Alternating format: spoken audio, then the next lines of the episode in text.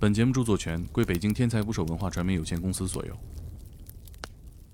也有也有那个弓箭弩顶脑袋的时候，好家伙，那三哥怎么着来的？拿哎得这么大一弓箭弩，上了弦的弩啊，弩，直接怼头上了。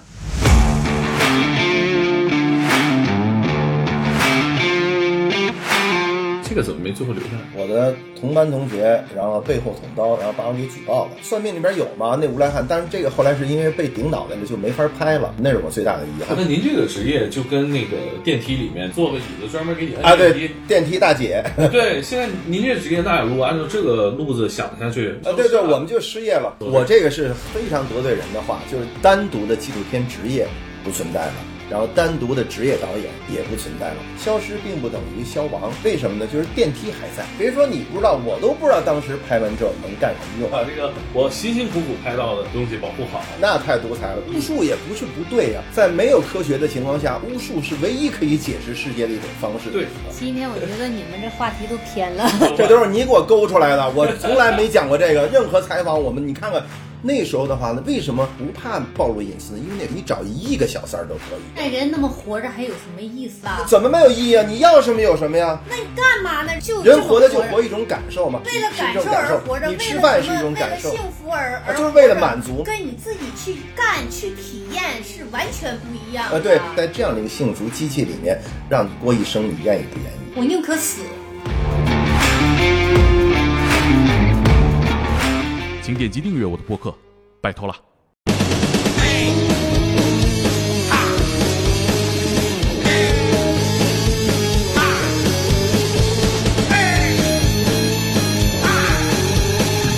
打捞最带劲的职业故事，这里是天才职业，我是猛哥。今天这期节目是我去纪录片导演徐桐家里做客聊天的下半部分。在上集呢，我们聊了这位我非常喜欢的导演，他的代表作《游民三部曲》是如何做出来的。这一期呢，我们从他做过的事情聊到了未来他想做可能做不了的事情。我也是很惊讶的发现，这样一位现实题材的纪录片导演，竟然是一个科幻爱好者，而且在他的想象里，在科幻世界，纪录片导演这份工作是消亡了的。但是他是持一个乐观的态度。我们来听听，在他的想象中，他自己的职业在未来将是一个什么样的工作场景，以及有什么有趣的想象。哦，对了，呃，这一次我去他家里啊，拍了一个视频，把他家里好玩的东西以及我们的谈话的过程都拍了下来。啊、这段视频呢，搜索“猛哥天才捕手”，你听到节目这会儿了，应该已经上线了。没上线，你就再等一会儿。谢谢大家，理解万岁。闯过几回北，我美呀，我美呀，我没别的，就是爱你。你当时是拿什么东西拍？我当时就那个，就是一个那个最边上那个，啊就那个 DV 啊，那是一个叫 DVCam，当时的是一个叫是准专业级的一个那个小的呃那个 DV 带的那么一个拍摄，索尼的，对了，就是用那个那个那个，实际上我用那个拍了两部最早的片子，一个是麦收，一个是算命，然后到了老唐，我才用的是那个高清，呃高清，对，这个就现在已经变成文物了，但是这现在还能用，啊，这台机器插上电池还能用，这个游民三部曲都是这个机器，都是这机器拍的，嚯是一个。那他这工作量也挺大。工作量挺大的。这个这机器伴随我至少得有七八年的时间。哎，我发现您用东西真精心啊！我哎呀，我们那个那这一代人，呃，真的是爱机器如命。就是我我记得那时候那个，就是比如说一个本能动作哈，比如你要是摔倒在地下，嗯都得是机器都得举着，啊，机器是吧？甭管自己摔什么样儿，底下万丈深渊，机器也是举着。哎，那你比如说当时拍的时候，小燕儿店里边来的客人啊什么的，就也没有觉得很怪嘛？这有一个大哥是吧？一个壮汉在这儿拿小 TV 在这儿拍，没人问，也没人怀疑。没人问，就各干各的事儿是吧？也有也有那个弓箭弩顶脑袋的时候，那是因为出事儿了嘛，嗯所以才有弓箭弩。其实要是不出事儿的话，就不会有那个弓箭弩嘛。那 客人来了的时候，因为他是平时呃不在店前面儿，都在店我后面儿，对，在店后面有一个后有一个小的房间，他在那儿待着，主要跟我聊。但是我那时候跟他不熟，不熟，因为有的时候吧，这呃，我那时候其实怎么说呢，心里面也是，呃，比较事业也不行，就一个人。然后呢，也需要这么一个人去、去讲你的嗯发泄，说白了就发泄，就像我找人算命一样，就算命其实他就是我的心理老师，其实是这种感觉。嗯，然后就反正有这么一个人，你就说呗，把你的事儿说呗。对，其实其实就像一垃圾桶一样。然后觉得这个人还挺不错。其实他如果要是外表上看上去，如果要是不是那什么好玩意儿那种的，你也不能跟他说。就是他那外表，你一看就就像猛子一样，你你一看你你就愿意跟他说你的心里话。他是这么一个人，就看着还还信得过，对肯你你愿意跟他说。虽然说是，也许今天咱俩是朋友，明天咱俩就不是朋友了，因为在社会上很多时候都是几十年失散的朋友太多了。你这一刻是朋友，没准你一转转别的地方，他就会就已经没有音讯了。所以所以就是你把你的事儿跟他说，你无所谓，你爱怎么怎么地怎么地。那没想到当时他是就拿着这机器，然后再拍你，也没想着这拍了。会怎么样？因为当时也不知道他是导演，他也、当时他也不是一个有名的导演，说实话，他也没这么有名，也没也确实那时候也没自己也没拿自己当导演，对，所以就都没想过这事儿，就觉得这是一个能够把他说的那些话但是我也存下来的一但是我也不知道。当时他为什么就就就觉得这就拍我了，就别说你不知道，我都不知道当时拍的时候啊，我说拍的时候都不知道拍完之后能干什么用，就能不能剪成这片子，因为纪录片就是跟拍嘛，你不知道要发生什哎，么。他的这个一次拍一次能，呃，开机一次能撑多久？呃，四十五分钟，就四十五分钟。四十五，那您因为他是走怎么磁带筛选呢？磁换袋子是吧？呃，换袋子，磁带，对啊、就是你四十五分钟就得换一次现带子磁带，挺多。对，那你一天要拍多久？大概一天一天拍两盒到三盒磁带吧。怎么筛选呢？就是是主观的说，咱俩聊一会儿，还是说看见有人来了，发生一些啊，那这是另外一个问题了，就是说要拍什么的问题。哦，这有点太细了。啊，这这这拍什么？当对吧？当然这个是可以在课堂上讲的，啊就是说就是说那个，呃实际上你的这个问题的本质是一个导演如何做到人人眼中有，人人笔下无。嗯，就是我们写文章经常是看到很多事，人人眼中有，都看到社会现实发生的这么多事儿，每天上班下班啊，司空见。但是的话呢，你写出来文章呢，却是人人笔下无。这天天看，但是他写不出来。为什么一个导演就能写出来？嗯，那这就是怎么要拍什么的问题，要写什么的问题啊。对，这个这个，我觉得听众可能也不太啊，一会儿观众可能不了解除非是从业人员，就是说他将来想想想做导演或者想做一个写作者，那你就得研究研究这个。您看那会儿，这个在小燕姐店里拍，嗯其实离您的生活圈子辐射不远啊。您在传媒大学上的学嘛，然后也是北京人，对，嗯其实辐射圈子还比较近。包括后来去小二姐家里拍，那是在东北了。嗯，那这个生活状态是，我觉得是改变挺大，因为我想象当中，在北京生活的人，他其实是舒适的。嗯，尤其是您的年龄和学历，其实当时那一代人里边肯定是，嗯，想象肯定是相对舒适的。这个，对对对，是。那怎么会选择这样一个个拍这个，对不，舒服的一个工是作环境？所以这个这个实际上这个呢，我是一开始不清晰，但是后来过了一些年之后，我就越来越觉得清晰，特别到现在我就特别清晰了，就这个问题。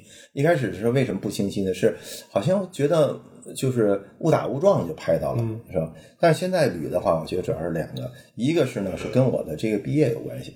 因为我毕业的话是很另类的一种状态，就是说呢，由于毕业之前发生了一些事情，也就是说，我的同班同学，然后背后捅刀，然后把我给举报了，然后呢，就说我的什么考试的事儿什么举报了，然后导致呢，我没有按照当时的正规的逻辑进入到央视，是吧？当时脱轨了，其实哎，对了，实际上我是一个，实际上我是什么呢？就是今天说，就好比是一个故事，什么呢？就是说有一个鳄鱼要吃一个美女。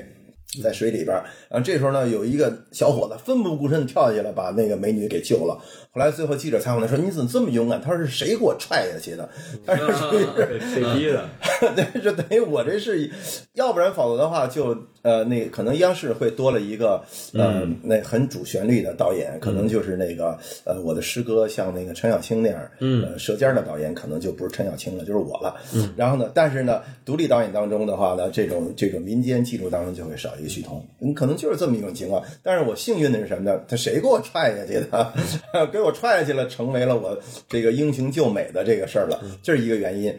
嗯然后呢，再一个原因的话，其实呢，我觉得就是我骨子里当中，就是刚才你说那个点是非常准确的，就是我越来越发现，如果没人踹我，嗯，我也是一个堂吉诃德式的人物。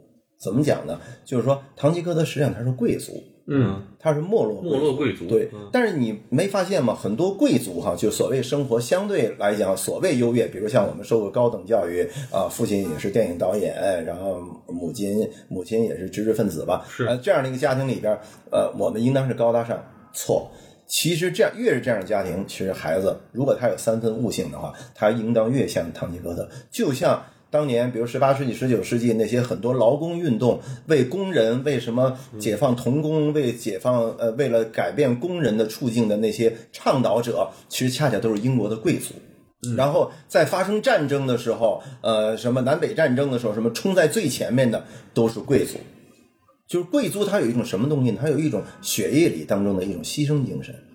这种牺牲精神不是我自己好像自诩是是拔高自己哈，是贵族他本能的他就厌倦于一种所谓的那种就是一切被规划好了的生活，他愿意去冒险，哪怕就是像唐吉诃德那样骑一个带一桑丘骑一破驴，然后他也要穿上那个贵族打扮，拿着长矛向呃风车去发起攻击，最后呢被被人打得落花流水。这他骨子里有这个东西，也就是说他骨子里有这种好奇心，然后和这种牺牲精神。或者说骨子里也有某种所谓的什么精神，贵族精神当中还有一种非常好的精神，就是勇敢。我都这些我都不是说夸我自己啊，我是分析贵族精神，我为什么跟这有点沾边，有这种动机，就是勇敢是什么呢？勇敢就是说，当你知道这个事情没谱的时候，你还要做，这时候需要勇敢。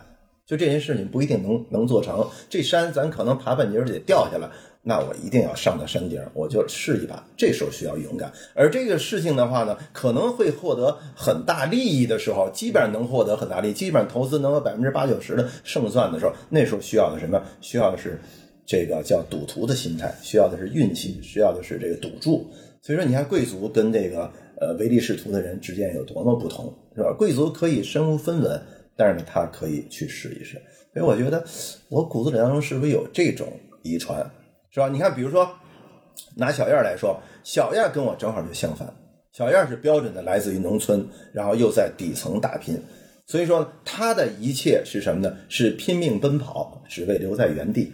我没有，所以我需要，我需要看不同的东西，就是随我们这随着我们这一代人消亡的东西。因为什么？因为现在年轻人一生下来就面临着是更多的是生存危机，是生存，所以说就就那个凭着嘛，是吧？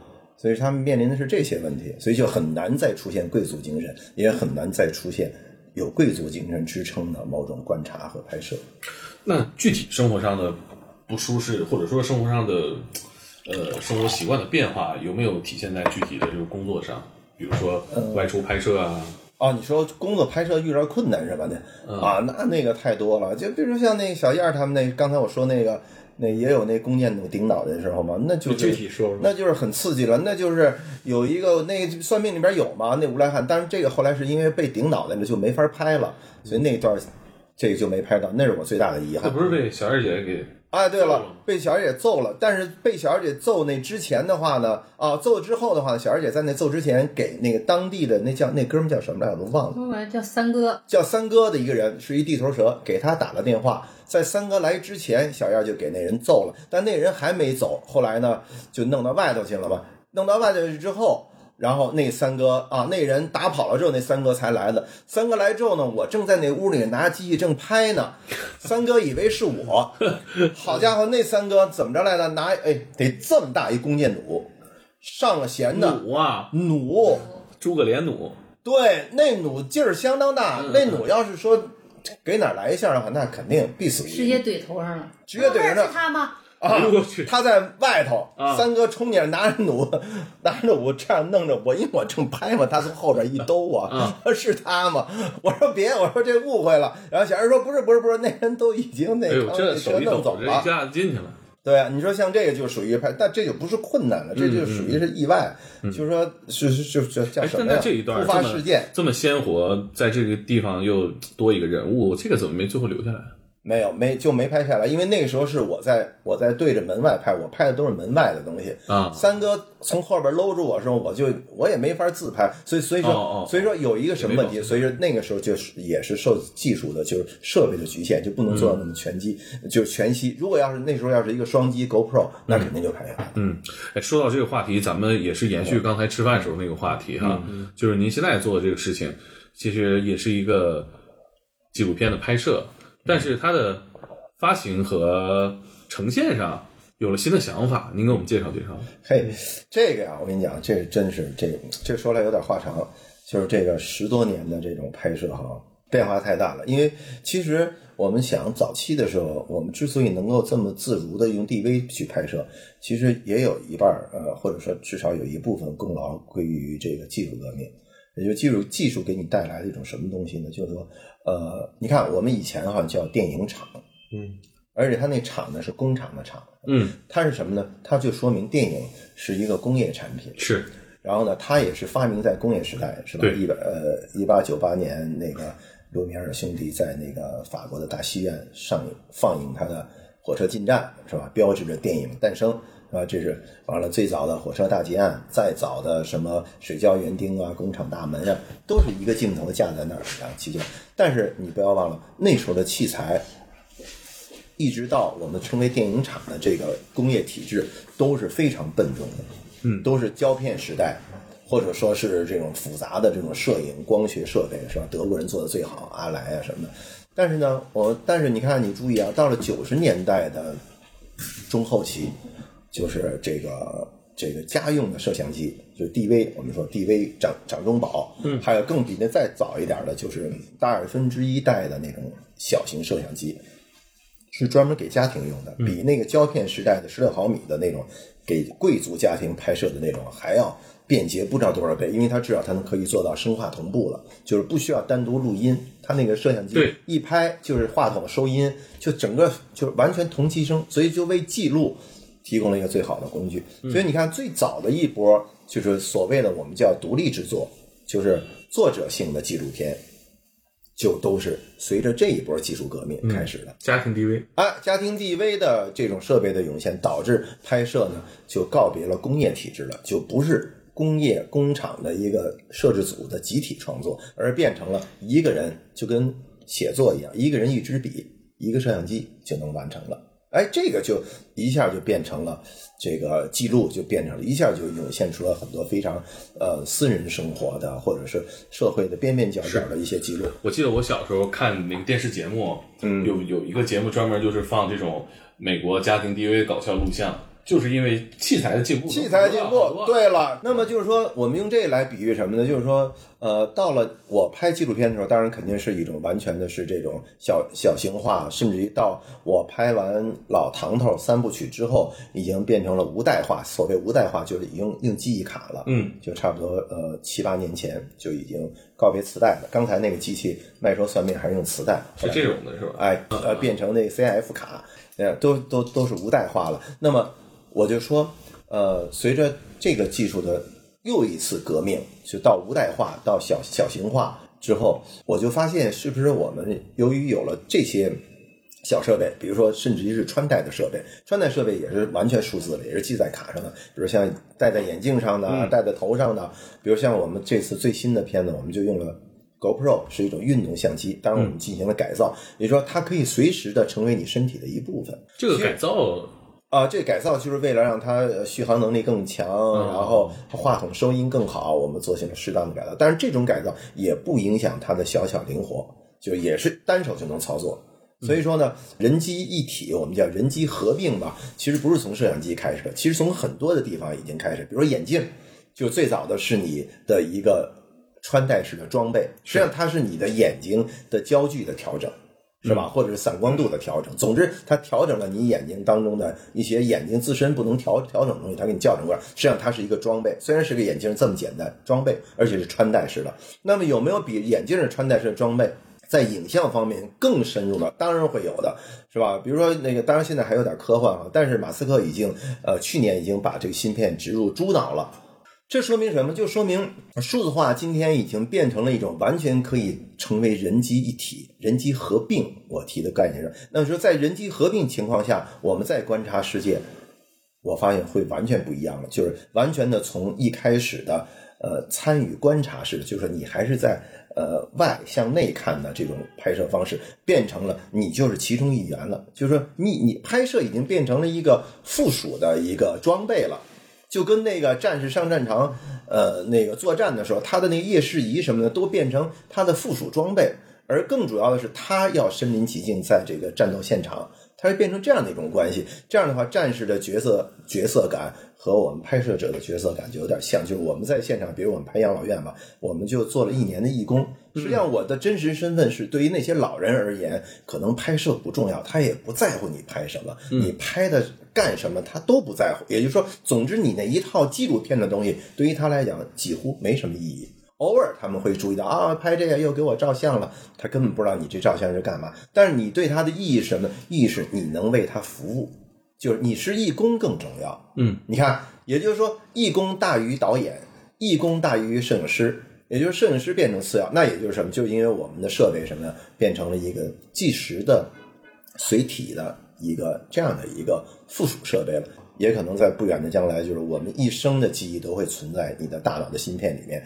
然后再加上你的行为模式的，呃，对你的大脑的这个这个大脑是一个量子计算机嘛，对你大脑的模拟都可以建立起来之后，那就是数字永生了，就是这个呃芯片会一直在抓取你以后肉体消亡之后的呃那个所见。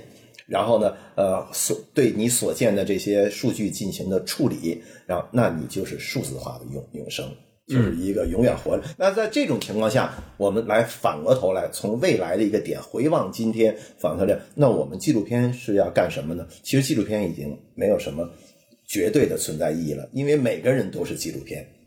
你想了解任何一个人，你只要去在他认可的情况下去调取他一生大脑里存储的那些信息就行了。甚至你还可以打点选择他最有趣的，比如他爱他爱情的时候是什么样，他有了女儿的时候是是什么样，是吧？都可以了。所以那时候纪录片会是什么样？我想肯定是高度的人物的身份是跟生活完全一体的。这个东西是最是最重要的，而记录成为一个附属的一个，就好像你的一个身份证、身份卡似的，就一张卡就是你的一辈子。技术完成了记录这个工作的这个，我们现在很多呃的障碍完成了，就是跨越了这些障碍。也就是我们现在觉得，好像比如说刚才我们没有录上，是不是设备有问题啊？还有环境太太太嘈杂呀？现在没有问题了，为什么？因为你的所见，你的耳朵，你的耳朵就在收音，你的所见就在。就在录像，随时调取就行了，就不需要重复，也就也不需要专门有人在拍，因为你每时每刻都在拍。嗯，我记得那个动画片，科幻动画片《瑞克莫蒂》里面有一个设定，那一集他们在一个宇宙空间里玩那个游戏，那个游戏叫就叫 Roy，就这个人叫 Roy，然后每个人去带上这个穿戴设备去过他的一生。哎，就按照你自己认为的方式去过它，去过一生，这非常有意思。然后这还有那个，当然我我也是科幻迷哈，就是还有一个日本科幻片是讲这个，就是他的人设你是自己可以那个设计的。然后呢，然后他还可以委托一个公司来设计，比如他就这，他就讲一个女孩，他就想认识一个这个这个阿阿拉伯的石油国家的一个富一个王子或者是一个富商一个大亨，然后呢，那个公司就为他设计了所有的这些，而他剧情就沿着这个思路来来发来发展。哎，你看，所以说，我觉得这个呃数字化可能会带来很多新的观察和记录，这是我们的落点。对呀，那您这个职业就跟那个电梯里面专门摁电梯，以前不是有那种坐个椅子专门给你摁电梯？电梯大姐。对，现在您这职业，那如果按照这个路子想下去，未来也是跟这个大姐一样。啊，对对，我们就失业了，我们不给你摁哪层，你想到哪层就对对对去了。对，是，所以说未来未来不是说未来了，实际上我我说的是未来以来。就是很多人现在都在面临失业嘛，嗯，是吧？很多面临失业嘛。比如说一个一个那个呃，比如说刚才说那电梯的那个电梯大姐没有了，对，很多职业都消失了。但是呢，我倒是特别乐观什么呀？就是消失并不等于消亡。为什么呢？就是电梯还在，嗯，并不是说电梯大姐没了，电梯也不在了，那电梯还在，那只不过它是用一种更自动化的东西来取代了。那也就是说，它实际上是一个迭代关系，是进步了。也就是说，呃，我们从磁带进入到呃卡，从卡进入到植入眼球和和芯片，但是记录始终是在的。然后你需要看什么，你如何记录你的一人生，或者说你的人生是是不是你想设计成一个有趣儿的方式去记录，或者当刚才我们谈到的。看也是有物物理含义的，那么我们究竟要看什么啊？有的人可能一辈子就看通俗剧，但是也有人为什么一辈子他就愿意看那个什么电影或者看什么更有意思？会不会就没有隐私了？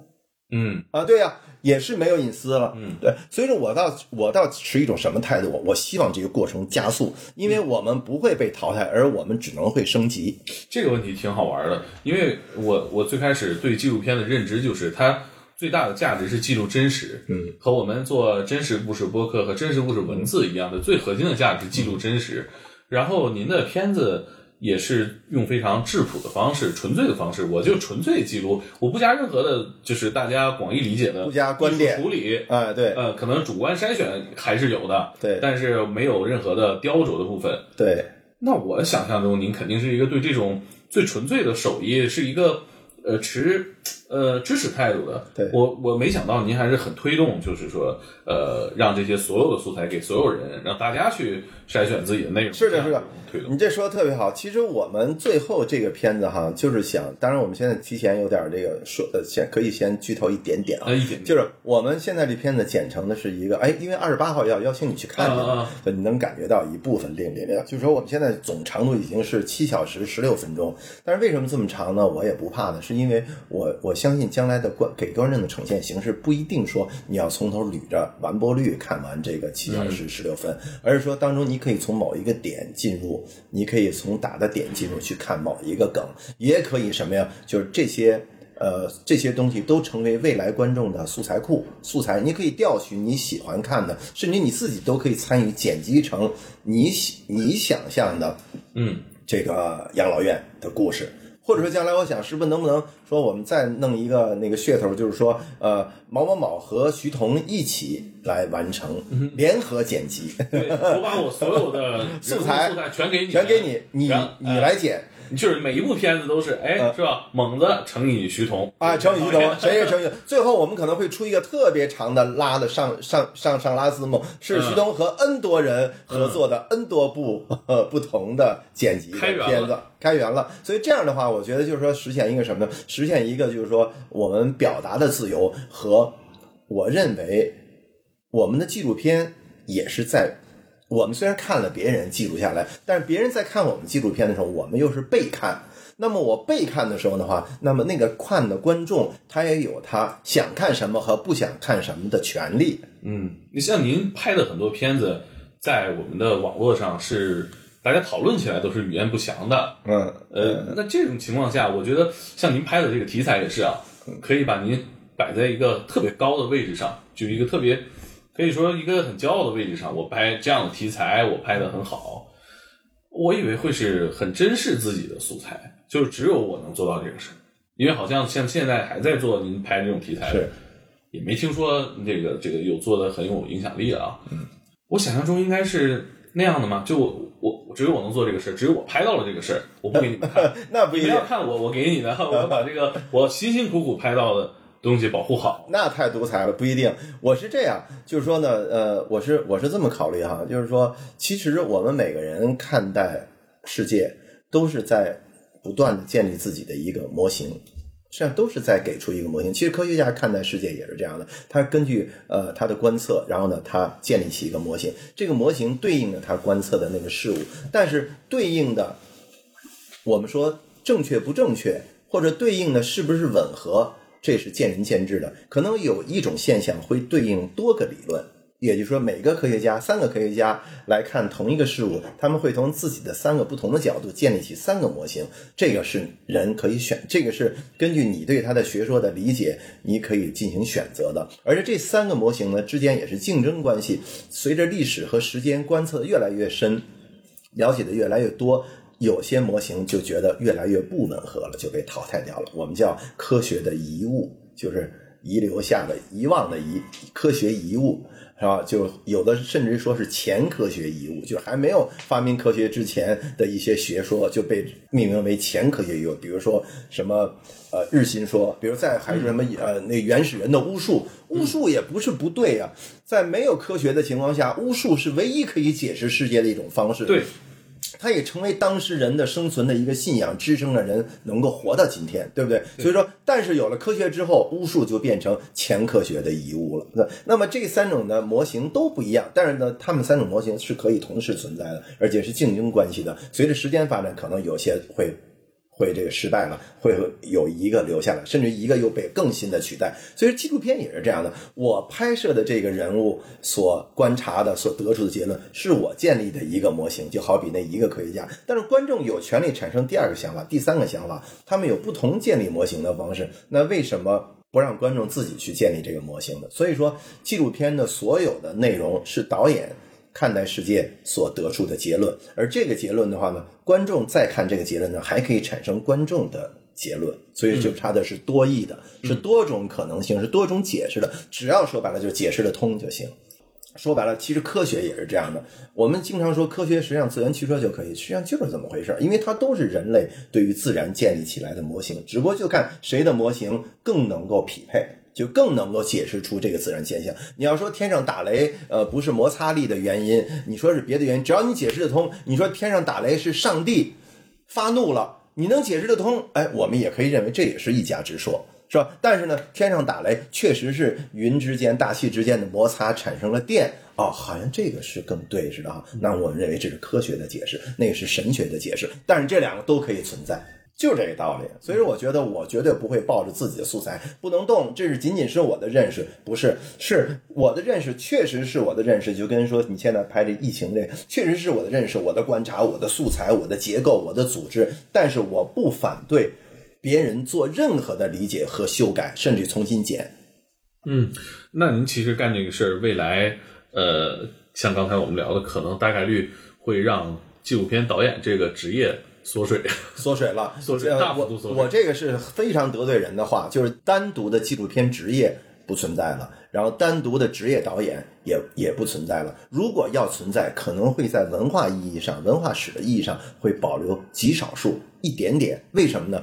打个比方，就相当于是我们现在还会有人去戏院里面去看京剧一样。嗯，不是说京剧没有，因为呃京剧还有，但是这种形式呢是当做文化遗产在那块儿，作为对它的保护可以。但是我相信没有人以呃大面积的说是大家都去看京剧，像。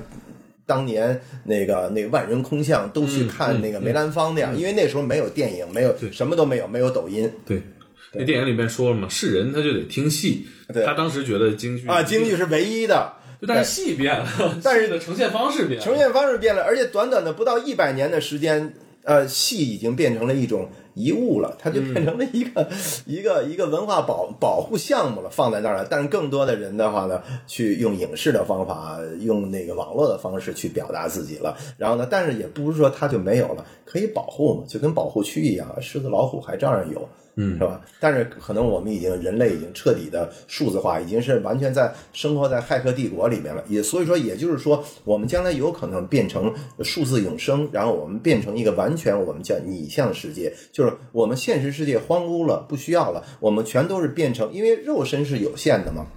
要想永生，首先得脱离肉身，而肉身的本质实际上是你的大脑来控制着你全身的运作和感知，而你大脑涌现出的意识是人类是人类自我能够觉得我是我，我还活着，我还在呼吸与共的最本质的东西。那么，如果说数字能够模拟出你的自我意识，就是说我能够意识到是我在说话，是吧？呃呃，那么。肉身就可以不要了，因为人活就活的是一个脑子嘛，肉身不需要。而你脑所得到的一切的感官快乐，比如说性快乐，比如说呃那个那满足的快乐，比如说获得财物的快乐，都用各种方式来达到你的大脑，让你大脑获得这种存在感。那这些也都不存在。那也就是说，最终我们将会活在一个模拟世界里面。我们活在这个模拟世界里面，那么并不是说现实世界就不要了，而现实世界呢就变得荒芜了，就跟人类消失之后，荒凉的地球，然后宇宙，呃，那个那个那个城市都已经废弃了，然后荒草都丛生了，呃，那个大楼全都倾斜了，但是并不认为人，但是我并不认为人类不存在了，而是人类在一个虚拟的网络世界，在数字之间，在骇客帝国里面依然存在。嗯，是吧？也就是现实是荒凉的，是世界末日的，是是废墟一片地球。对那么在网络世界或者在虚拟虚虚拟世界，或者甚至那个虚拟世界都不建在地球，那个大本营实际上是在火星或者是在外太空的某一个终端里面，人类在那活跃的生生活着，热火朝天的恋恋爱着，只不过全是数字化的。对，我记得是刘慈欣还是那个中国作家的一个小说里面提到，就是说他穿越到未来一个世界，然后看到一个军舰，这个军舰就是一个人，嗯，这个军舰是他的身体，是他的身体一个飞机，这个飞机是他的身体，他和这些东西交流，是吧？对啊哎，你怎么还是个人类的身体？是吧对你还是非常有意思，不在乎身体了。呃，对，所以说就是说，我觉得没有对未来的想象，就没有今天的纪录片。也就是说，我们正是因为我们有对未来有极限的想象，觉得纪录片这个东西必然是肯定是一个消亡的东西。因为什么？因为记录不需要专业记录，说白了就这么简单。因为记录在未来已经变成了就跟吃饭一样，是实时的。然后，甚至刚才我们还谈到，甚至于记录都没有隐私。现在我们纪录片，呃，在人工的情况下，说白了，我们是处在一个手工前工业革命时代的原始状态下，我们需要手工，需要进入到别人的生活，我们要扮演其中的义工的角色，我们要解决很多伦理问题、隐私问题。到那时候都不算了，为什么？因为到那时候已经是那个，比如说吧，呃，那个蜂巢智能，很多东西是共享的，然后那个那个那个大脑的那个叫什么呀？叫脉冲的连接，就是我心即你心，随时沟通。也所以到那个时候的话呢，恐怕隐私问题也就消失了。比如说吧，我们举个例子，比如说第三者小三儿，那时候的话呢，为什么不怕暴露隐私呢？因为那时候没有小三儿了。为什么没没有小三儿？因为那时候已经呃大脑已经变成了什么？已经已经变成了一种超级的运算之后，你给你的信息已经充分满足了，你找一亿个小三儿都可以。所以说，你不用隐瞒你的夫人，你在外边还有第三者在偷情，因为什么？因为你偷情的那份原始人的那个最基础的肉身的那种欲望，早已经数字化成 n 量倍的被满足了。所以，所以那个时候是没必要隐瞒。也就换句话说，所谓隐私，实际上是匮乏的结果。也就是说，当我们不愿意别人知道我的隐私，比如说我的银行号码不能够让别人知道，我得的疾病不能让人知道，都是因为我得了病，我就不能够在单位工工作了。我得了艾滋病，谁都离我远远的，实际上都是某种匮乏。我的银行号码被人知道之后，我的钱就被人偷走。所以人有很多隐私，就是因为人有很多自己的秘密。而当极大满足、极大丰富之后，都变成数字化之后，都已经比比特币还翻一万倍的时候，每人都拥有的时候，咱们之间只有交流，只有我想什么，你想什么，需要跟你分享但。人那么活着还有什么意思？啊，对呀、这也是有一种意义问题。所以你这个问题提出来就是谁的问题？就是有一个有一个特别著名的思想家叫齐诺克，齐诺克他就设计了一个未来，叫什么呀？叫幸福机器，就是说所有人都泡在大罐里边，因为那时候他设设想的是人肉身还没有还没有完结，泡在大罐里边，每个大罐给你有营养液，然后所有的三 D 的各种想象，你想要什么就来什么。完了，于是呢，这个这个那个奇诺克就提出来，如果在这样的一个幸福机器里面让你过一生，你愿意不愿意？我宁可死，哎，但是也有人愿意不。会那么说。比如说我觉得那人活着就没有意义了。怎么没有意义啊？你要什么有什么呀？那你干嘛呢？人活着最起码你得有有，干嘛？人活着就泡在罐子里就觉着我很幸福，就对，那么你就是活着，为了获得获得你的感受嘛。就就人活着就活一种感受嘛，比如说你恋爱是一种感受，你现在谈话是一为了是一感受种感受而活着，，你为了吃饭是一种感受？为了幸福而而就是为了满足嘛？跟你那种跟你自己去干去体验是完全不一样的。呃，对，所以说，你所以说，你还活着所以什么齐诺克，你可以上网去查齐诺克，呃，那个那个就提出来这样的人生是不是有意义？然后很多人给他回答，其中回答有意义的非常有趣，我这故事没给你讲完了。非常有趣的是，很多瘾君子就是吸毒的认为有意义，很多像你这样的奋斗的人认为这样的人生我不过，选择 no。那也就是说，所以说齐诺克就得出一个结论，说这样的幸福机器，这是一个我们说哲学是有这叫的有一个非常好的一种呃实验，哲学也现在也发展成为一种实验科学了，就跟物理化学，但是它实验的方式非常有意思，它叫思想实验。呃，听说过吧？它也是思想实验，就是假设一个一个事物让你去思想，完了来辨明其中的道理，这就叫思想实验。那比如说。他就说这个思想，齐诺克这就是一个标准的思想实验，就假设是这样。那么他他就得出结论说说，那么就是说意义是什么？你看哲学总要解决就是我们为什么是呃我们从哪里来到到哪里去，人生的意义是？他说人生意义就在于就是说，作为一个正常人，如果你不是瘾君子的话，谁也不愿意在这个想什么就来什么的这个幸福机器里，这个这个这个这营养罐里面度一生，是因为是因为人这种生物是要为自己不断。赋予意义就是它的意义，就是你要不断的经历各种各样的事情，这种事情要付出、要努力、要挫折才有喜悦。也就是说，人实际上都是关于涉及他人的，就人自己不能够获得幸福。就我说我自己给我一个营养机器，我就获获得幸福了。人自己获得不了幸福，人所谓所有的我们每一个个体的幸福，都是借助别人来获得的。也就是说，都是比如说简单点，比如都是你为别人做了什么，你有一种满满足感。你抚育了孩子，你觉得我是一个幸福的父亲；你呃，你爱上了一个女人并娶了她，你觉得你是一个幸福的丈夫。然后呃，你你为国家效力了，完了发明了两弹一星，我认为我为祖国做了贡献。人都是关于别人才能够解决自己，啊，这就是一个他得的结论。当然，就这就是幸福机器。所以我觉得未来是不是？纪录片是不是也是因为呃纪录片这种形式不存在了？但是由于我跟别人能够呃思想呃叫什么呀？这个脉冲连接，然后我们俩可以思想直接的无限连接，我心即你心。然后呢，我们进行了这样的互动，同时可能我的一些呃我们说善意的信号来使你感到快乐，而让我获得幸福感。它也是在这种呃信息之间的互相的善意的。呃，流动然后产生的，所以说宇宙之间最高的层次，呃，是那个是善的力量。我们说这个小灰人和那个宇宙之间外星人之间多次来到地球，他们也是在关注着地球的命运和发展。呃，美军还跟呃外太空的这个。那个外星人合作是吧？实际上他们也是在照顾着地球，但是这些宇宙能量当中，宇宙的高人当中，也是最高层，所谓第七维度还是第几维度，还是那个执善念的，就有点像那个上帝和佛这类的，呃，那个外星生物，呃，占据着统治地位，然后人类要想。更好的发展是要执那个念和那个外星人达成联系、达成合作，有这么一种说法。具体那个名字我叫不上来。我记得我看过上学时候看过一个科幻小说，它那里边讲到就是几个时间点内计算机的样子。然后我们现在这个阶段的计算机可能就是超大的一个运算机器，然后数据汇总在一个服务器里头。然后在未来的一个时间点，就是我们所有人的意识、记忆全都储存在云端。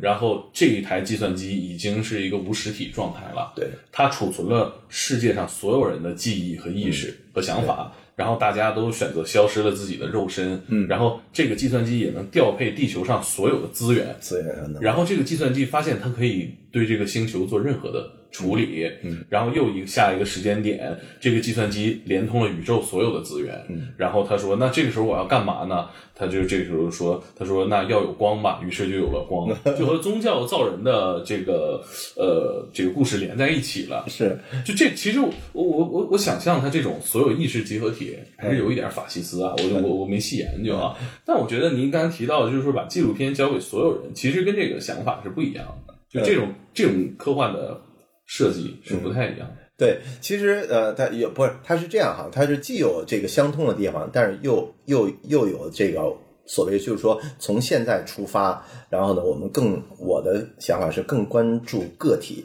实际上就是呃，可能在未来真的是肉身消失之后，呃，那个呃呃个体的存在形式已经不像我们这样一个一个的人这样方式了，可能它就每个个体就变成了一个呃一个超级复杂的一个。一个算法，一个一个信息是吧？一条信息，但这条信息我始终认为每一个信息它应当是独特的，就是说我跟那些所谓科技法西斯不一样，就是我特别强调就是它的独特性。正是因为它每个每条信息的，就是说每一个数字生命、数字永生的生命是独特的，所以说它的一生的呃记录。他一生的自动的全息记录，才为别人提供了一个他存在的一个价值的参考。比如说，呃，猛子这一生是做这个播客，呃，存在，并且呢，呃传播了很多有趣儿的信息，然后让很多的人呢得到了这些呃这些信息，让这些信息最大化了。那我觉得猛子是挺牛逼的。然后呢，我呢这一生呢是建筑在对你的理解上面。哎，他这个我觉得是这个独特性来。定义猛的这个这条数字生命的这个价值，所以说你看这个叫什么？刚才讲到那个就是呃未来，讲到未来也是这样，就是说每一个生命呃如果变成蜂巢智能，大家智能都像刚才你说那个都连在一起了，然后特别是这个这个人的这个大脑，还有一种解释就是我们活在一个是一个矩阵游戏里面。就是说，上帝造人什么的，它实际上也也有可能就是一个大的一个超级游戏。我们的一生都在这个楚门世界里面，那也是有可能的，完全是有可能。为什么呢？因为这这是另外一个话题了，我就岔开了。因为刚才我觉得聊的特别嗨，就是关于未来记录，其实是这几个关键词哈和意义。如果说我们活在一个超级的游戏当中，这个游戏的话呢？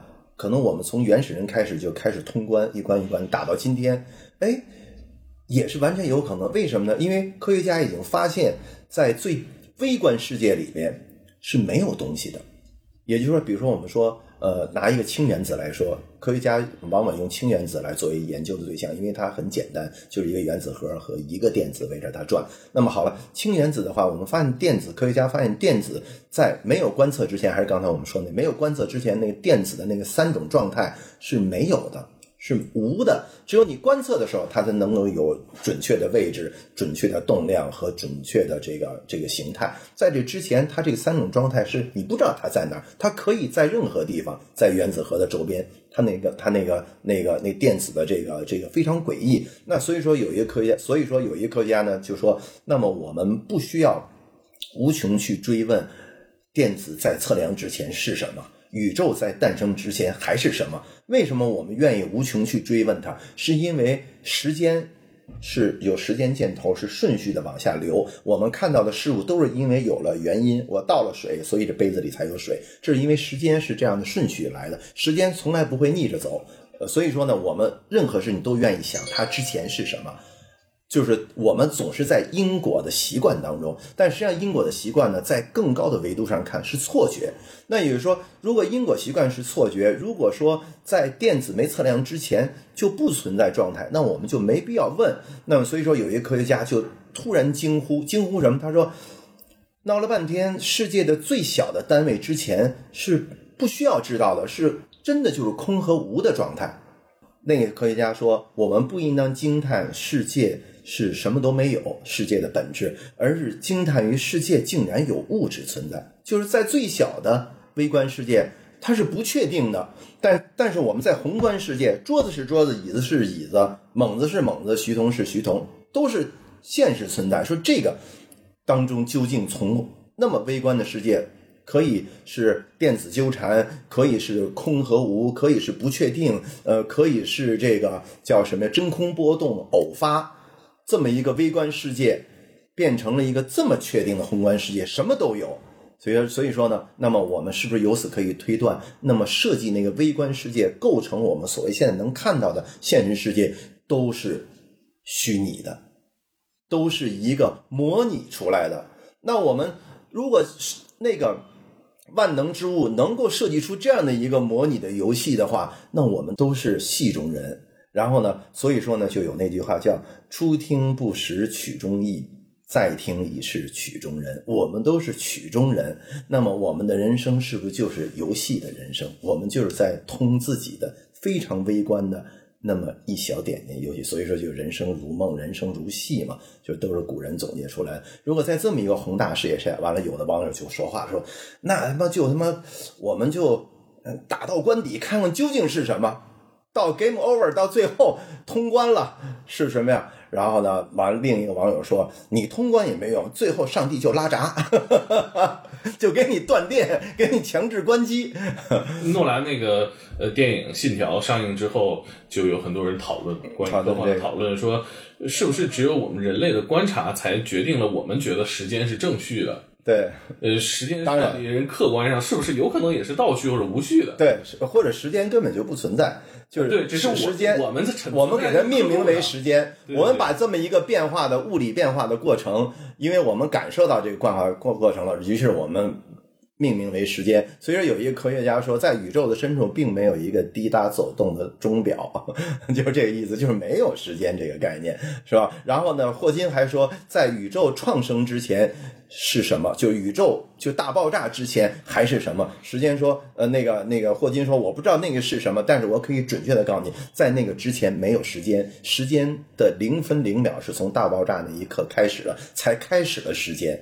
也就是说，换句话说，这句话的深刻含义就告诉我们，我们实际上不知不觉的在一个宏大故事的事件当中，这个事件就是宇宙大爆炸，砰，这一炸。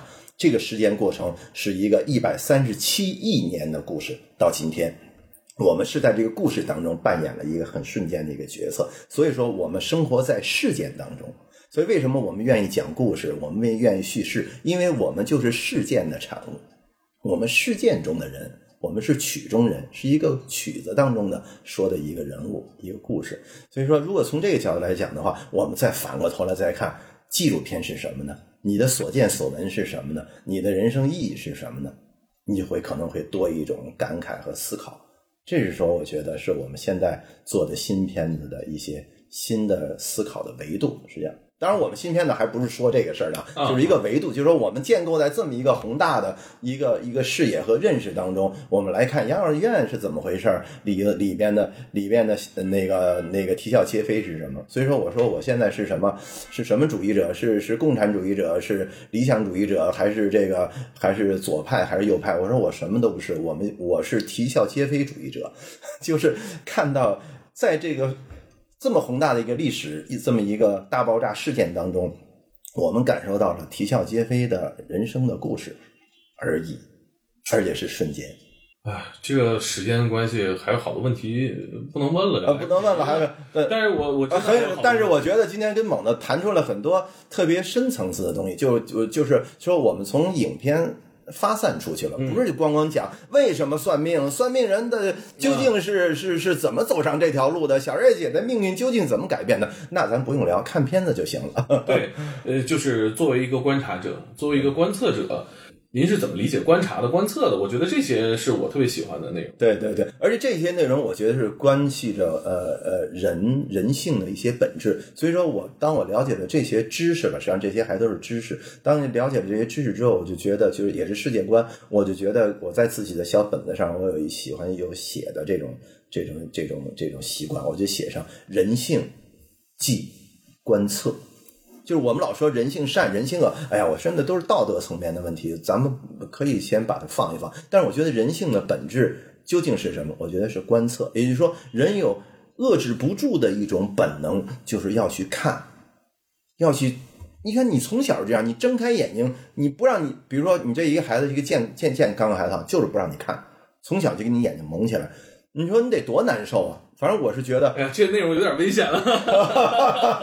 那那不说了，那就总之就是说，我们看是我们的是本能，看是本能，而就是观测人性的本能就是观测。正是因为看这个世界，才坍缩成你看的样子。嗯，哎，这就是物理，就是看是有物理含义的，就是你一测量，它坍缩成你的这个态。在测量之前呢，它是两态叠加的，至少是那个双缝原理，也可能是光，也可能是波。当你一看的时候呢，它变成啊，也可能是粒子，也可能是波。当你一看的时候，它坍缩成粒子；但你不看的时候呢，它也可能是光，也可能是粒子，也可能是波。这个叫这个波粒二象性嘛，它两个是叠加的。所以谢定谔说，那猫究竟是是死是活，或死或活，就看你这看的时候，这闸门一打开，它是处在一个你坍缩成的样子。哎又死又活。呃，又死又活。所以说，这个是一，如果这个世界是又死又活的话，那竟然会有物质存在，这又是一个我们看所引发的一个有趣儿的讨论。就竟然这个世界在经过这么一个大爆炸的事件，让我们产崩出了、炸出了这么多的实体，而这些实体的本质呢，又是又死又活。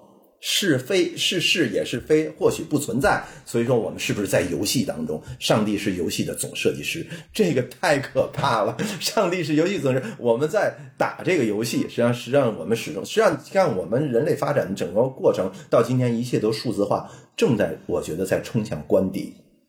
就是把已经我们已经悟悟到了这些东西，并不是构成它们的原子是最重要的，而是我们把它翻译成代码，就变成零一的数字来表达它，可能比说呃这是一个氢原子，还是一个呃甲烷的分子，还是一个 HLO 更重要，是吧？因为它的本质其实 HLO 什么的都不重要，它的本质是可能有可能没有，它是一个虚空的一个叠加态。这个是最可怕的。那也就是说，它越是指向叠加态、指向量子纠缠，越说明世界的本质可能就是一个数字化的游戏。那我们怎么来面对？从这个方向再怎么来面对纪录片，面对所有的人生？这是特别好玩的事儿。这也是今天我觉得探讨的一个核心话题了，变成、是 超越纪录片本身了。嗯，甚至呃肯定超越了这个已经完成的一些纪录片。对，超越已经完成。所以说，我们未来的养老院有这个意味，就是当中我加了很多的字幕和观测的结果，呃，然后我们进行的比对啊，还有，当然是呃，我们不能抛弃故事啊，就是因为我们在呃，所谓说就是就最终我在找找补一句，就是休谟，法国的大思想家啊，英国的吧，呃，记不住了，呃，他说过一句话，他说就是说，呃，语言所表述的这个这个概念。概念，呃，是在不同的范围之中有有它的适用范围的。比如在宏观尺度上所说的事情，呃，不能够在微观尺度上应用。然后在微观尺度上的观观测，也不代表宏观尺度上适用。比如说量子理论，就呃，在这个、那个宏观尺度上，在我们三维世界里面，可能就就是另外一回事儿，就是无法用量子理论来直接来宏观化。呃，薛定谔的猫，它是用了一个有点像思想实验似的，把它宏观化了。但实际上，在真正的宏观的大尺度上面，我们还无法去应用量子理论。所以说，量子理论和宏观理论是不是将来可以不可以协调在一起？这还是一个科学上悬而未决的问题。那么，所以说他就说，呃，所以说每种理论，呃，都有道理。这是这是那个休谟的原话，每种理论都有道理，但是混在一起说就是胡说八道。所以说，我们也不能够把微观世界的那些不确定性，我们就想象成我们人类真的就活在一个量子的游戏里面。但是呢，我觉得艺术可以这样想象，就艺术可以比喻嘛，艺术可以去想想象嘛，也可能我们就是这样的一种结果。而且我自己还觉得，马斯克说的那个，马斯克就坚信这个。马斯克在一次私人采访的时候专门说过：“我坚信我们人类整个的活动，包括宇宙，都是一个巨大的、超乎我们想象的矩阵模拟。”完了，他说：“我们什么时候人脑可以发发明了这个量子计算机的时候，那么我们可能那个人就彻底淘汰了，就是人的肉身这种人就淘汰了，因为就不需要了。那么就有真正的量子的这个人脑在运转了，实际上就是数字化了。嗯就彻底数字生命就彻底诞生了。但是我觉得一点都不用悲观，在哪儿呢？就是说数字生命的诞生并不等于你看，比如经常有一种简单的科幻片，就经常说那机器人最后反目成仇了，就把人给杀了。其实不是那么简单的对立的，是机器人真正把人杀掉，不是机器人呃那个叛变了，拿枪把人给打死了，不是，是机器人不知不觉的取代了人了。就是说我们愿意机器人化。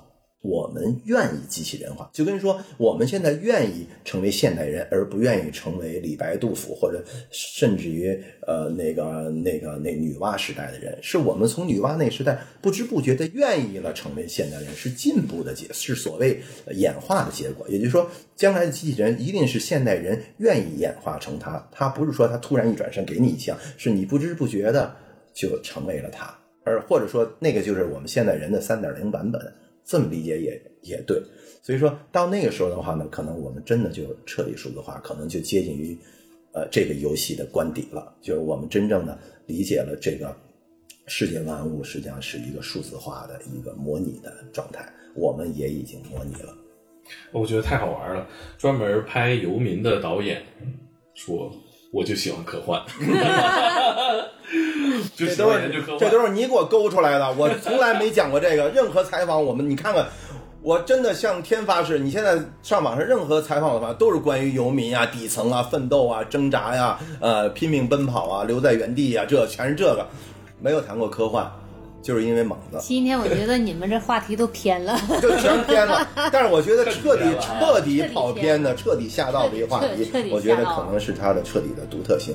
就是什么呀？就是刚才我说那个，咱们以前咱们要再谈那个，咱们最多谈到底，咱们就是六十分儿。咱们今天是自由发挥的这部分，又回到原点了吧？